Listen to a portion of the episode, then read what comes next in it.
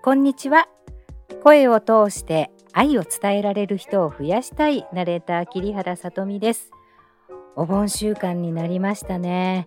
今年は私は帰省はしなくて暑い埼玉で時間を過ごしています。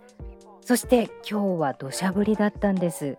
せっかくだから読書の時間にしました。ちょうど里美さんのおすすめの本があれば教えてください。日頃どんなことに関心があるのか知りたいです。というメールをいただいたんですね。いつも皆さんからのメッセージ本当に嬉しいです。ありがとうございます。そこでおすすめの本といえばということである本を引っ張り出してまた読んでいます。声と人生の話として私がたびたび読む重松清さんの清子という小説のお話をしたいと思います。作家重松清さん自分の言葉がつっかえることがあるんだそうです。重松さんが出たテレビを見て同じ悩みを持つ方から手紙をもらったんだそうです。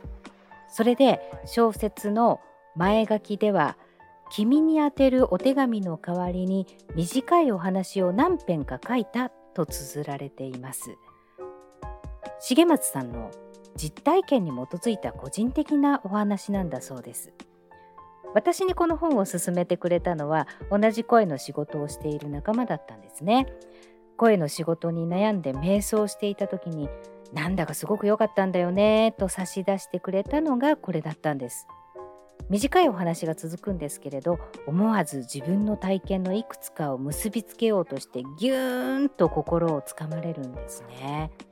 特に泣かせようとしたり英雄を気取ったり友情ってすげえみたいな煽られるものは全然なくって何度も読みたくなる不思議な処方箋のようなお話なんですね。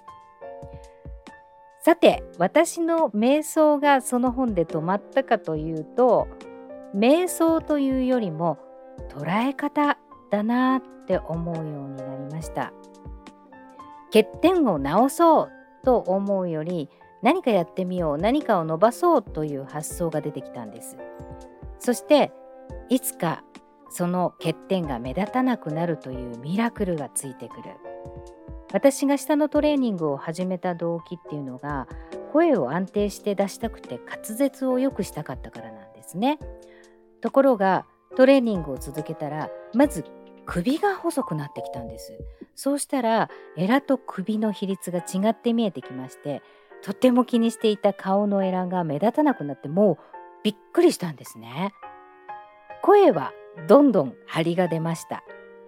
声で悩んでいたはずなんですけれど違うことが解消されて気持ちが晴れてそして声にも効果があった。重松さんのお話に戻りますと彼は捉え方を変えようよと小説でおっしゃったわけではないんですね。すがすがしい美しい文章が心を落ち着かせてくれたんですね。